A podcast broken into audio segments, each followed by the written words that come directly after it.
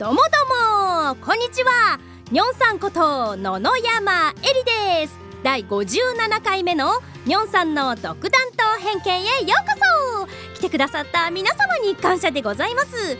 この番組ではにょんさんの独断と偏見によるおすすめ映画や映画のご紹介をするという趣味丸出しの番組でございます。そしてそれが皆さんの映画選びの参考になれば幸いでございます。にょんさんの独断と偏見は更新できる土曜日19時に更新しております YouTube またはポッドキャストで公開しておりますので聞きやすい方からぜひ聞いてくださいねさあ57回目はこちらスリザーという映画をご紹介いたします今回はどんな作品なんでしょうかねさあそれでは行ってみよう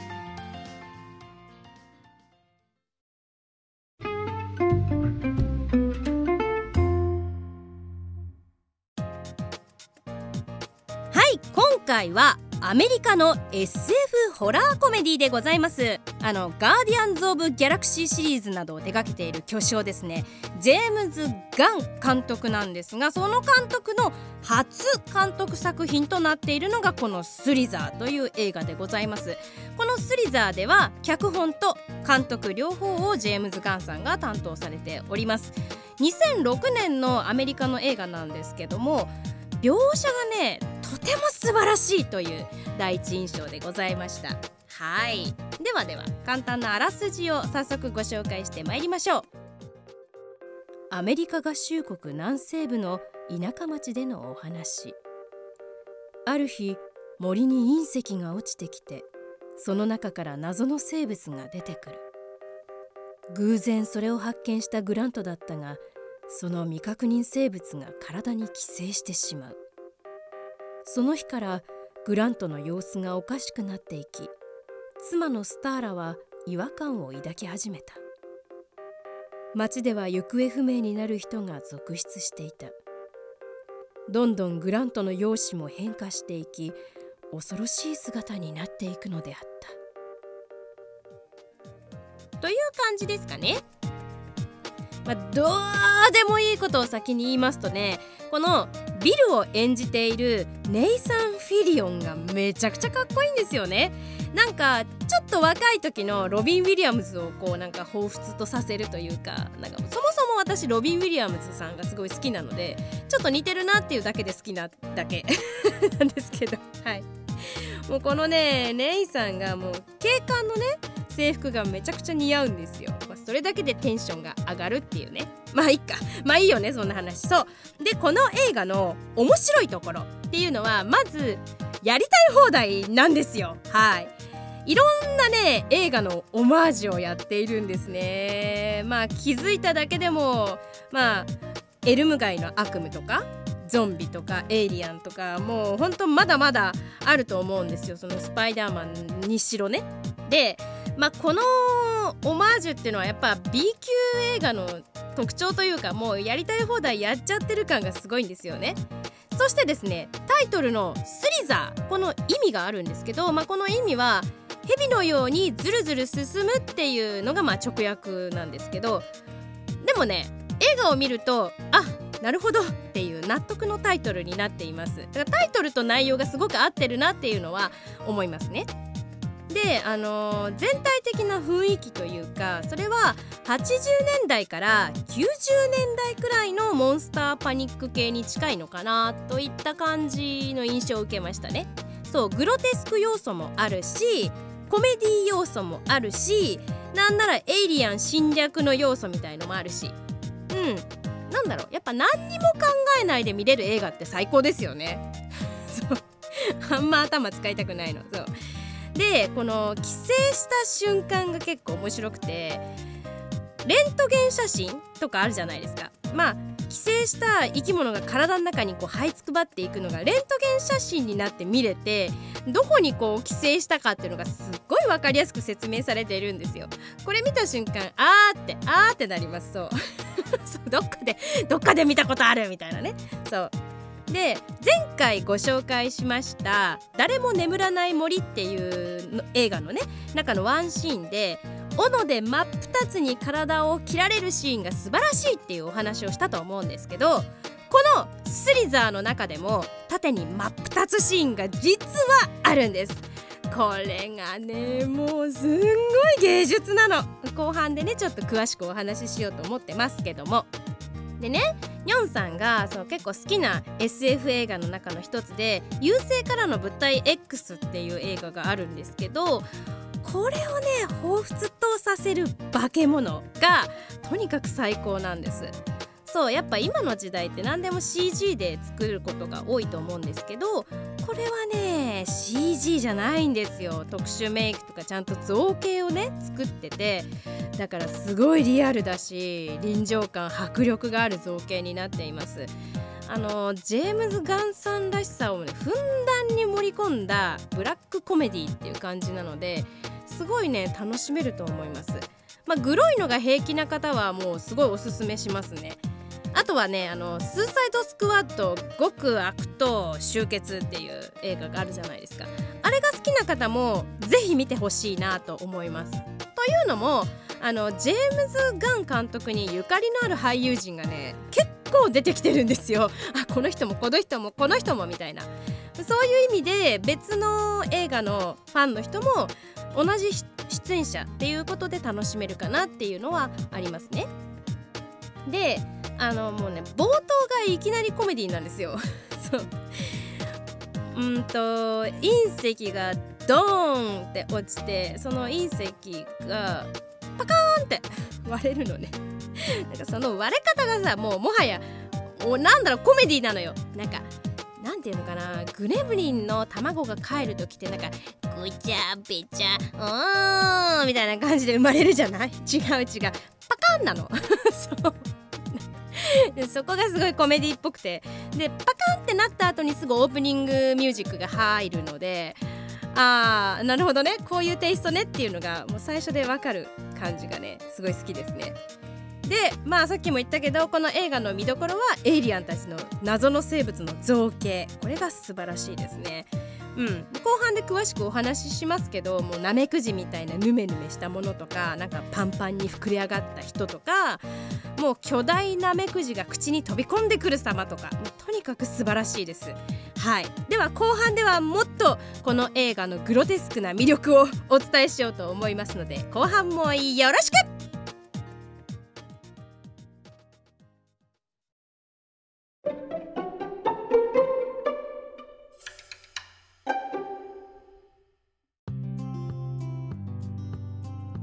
はい前半でも少しお話ししましたけど真っ二つになるシーンね。これさ結構よく見る手法だと思うんです。日本刀とかでさもう何ていうの剣筋が光ってシュパーンってなって時差でこう切れる手法ってあるじゃないですか。これも似てて触手がパーンってこうムチのようにね顔面に振り下ろされて顔の真ん中にピッて一本の筋が入るんですよ。あれ無知で打たれただけかなって思わせておいてからのメリメリメリペリペリペリパーンみたいな。メリメリブシャーってなるの。そうブシャーってなってもうなんかねそこでガーって大興奮します。そうなんか蝶みたいのがねピャーって飛び出してくんの。なんだろうこの 3D 絵本のような芸術はみたいなこう。そうなんかちょっとすごい変態なんですけどそこに興奮しますよね。あーってなります。そうすごい芸術以外の何者でもないっていうね。そう。でもう一つ見逃してはいけないグロテスクシーンっていうのがこうパンパンに風船のように膨れ上がった人が爆発するシーンがあるんですよ。でねこの 爆発も笑っちゃうんですけどその爆発する本人が「あーなんだか爆発しそうだよ」って言ってくれるんですよ。言ってくれてからの爆発なんで。もうね面白いの。その瞬間パーンって弾ける。でなんだろう。そうグロテスク映画だとただただ普通に肉片が飛び散るだけみたいのが多いと思うんですけどまあそっからのね大量の化け物ナメクジが飛び出してくる地獄絵図みたいな。パーンって割れた瞬間のうにょうにょうにょうにょってもうあれねいいってなる。そうそうそう。それがなんか口からどんどん侵入してくるんですよ。でその口から侵入された人間っていうのはなんとゾンビ化してしまうんですよ。かと思いきやよ。そうかと思いきや喋るしなんか誘惑してくるし何でもありなんですよ。っていうのもこのゾンビ化したやつらっていうのはグラントの分身たちっていう、まあ、鬼畜設定なんですよね。もうナメクジ全部がグラントなの。だからグラント大量放出ドーンっていうさめちゃくちゃ怖いよね。でこのゾンビたちの卑怯な技みたいのがあって普通のゾンビって結構追いかけてきて肉を貪るだけみたいなイメージが強いと思うんですけどこいつらはねなんと口から酸みたいの飛ばしてくんですよ。なんか黄色っぽい液体。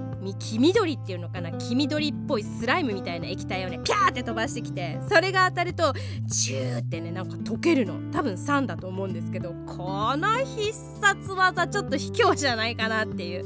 そうだから今までのゾンビたちよりもものすごいタチが悪いかなって思うんです。だってさ喋ってきて惑わすんですよ。でしかも酸を飛ばしてきて追いかけてくる。もう最強じゃないですか。もうこんなゾンビ大量に出てきたらちょっと太刀打ちできないよってなる。うん、であの冒頭でも言いましたけどこの映画はいろんな映画のオマージュが入っている B 級作品なのでそのこの映画はこれかなみたいなここのシーンはこれかなみたいに思って見るのもすごい楽しかったです。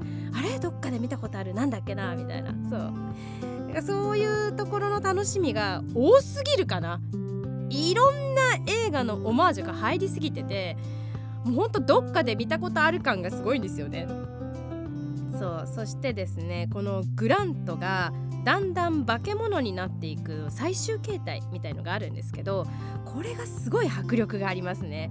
もう自分にどんどんこう吸収していくんですけどいろんな人間を吸収している最中みたいなシーンがあるんですけどそこがすごいよね。なんか変な塊に人が吸い込まれてって一体化してうーみたいになる。あの造形すごいなって思っててね。だから特殊メイクとか造形物としてはかなりの傑作だと思うんですよね。うん、でねあのー、なかなか面白い設定なのがグラントの体を乗っ取ったエイリアンっていうのがこう奥さんとねスターラーと初めて体を合わせてですねままぐわってですねスターラーに恋に落ちていくっていうのがなかなか面白いなって思いました。なんだろうあエイリアンも恋するんだみたいな。そうなんかそこに愛はあるんかみたいなそんな感じなんですよ。でまあスターラーにだけはこうやっぱ本気で殺してくるみたいなことはなかったのでちょっとその辺もね可愛く見えちゃうというかなんだろう強いて言うなら初恋した思春期男子みたいな表情をするんですよグラントが。でなんか見ててちょっと切なさも覚えるみたいなちょっと不思議なね感覚がありますね。そう初めて女体を知った女を知ったみたいな感じなんですよ。なんてなんて素晴らしいんだみたいな表情をするんでね、まあ、エイリアンもやっぱそういう感じになるんですね。そうでですねあのネイルアートをしてご満悦だったカイリーという女の子がいるんですがこのカイリーがねすごかった。あのナメクジが口から入ろうとした瞬間にその自慢のネイルをぶっ刺してね口から引きずり出しているシーンがあるんですけどここ見ててかなり力入りましたよ。そして一緒に見ててねおえーってなります。うわーうわーってなんか一緒になってこう苦しくなるようなシーンで。こう口に入った瞬間にこうグラントの記憶みたいのが一瞬こう走馬灯のように見えるんですよ。だからこのナメクジ自体がグラントであり体を乗っ取ったらグラントの記憶を植え付けようとしているっていう描写がここでよくわかるんです。だからこのナメクジっていうのはグラントなんだっていうね。グラン全部グラントの体の一部なんだみたいのを思わせてくれる。もうねこのナメクジを口から引っ張り出すのがもう気持ち悪くてかなわないんですよ、まあ、グロテスクすごい好きなんですけどこの手のなんだろう感じはもしかしたら苦手なのかな？ちょっとおかんがしましたね。うん。まあこの映画はもう全体的にジェームズ・ガンさんのやりたい放題のブラックコメディ要素なのでグロが平気で手作りの怪物が好きでなめくじも全然へっちゃらみたいな人にはめっちゃおすすめです。はい。あそしてね言い忘れたけどエンドロールも最後の最後まで見てください。王道ながらにして結構納得のエンディングが待っていますので、まあ、こういうブラックなところもね好きです。抜かりないなと思っております。はい。今回はね結構見応えのあるグロテスクとエイリアン造形が素晴らしい「スリザー」という映画をご紹介しました。個人的には結構おすすめだと思うんですよね。まあ B 級なのでそのつもりで見てもらったら OK かなっていう。だから B 級の中では結構群を抜いて私は好きだなという感じがいたしました。はい。ぜひ見てみてください。ありがとうございました。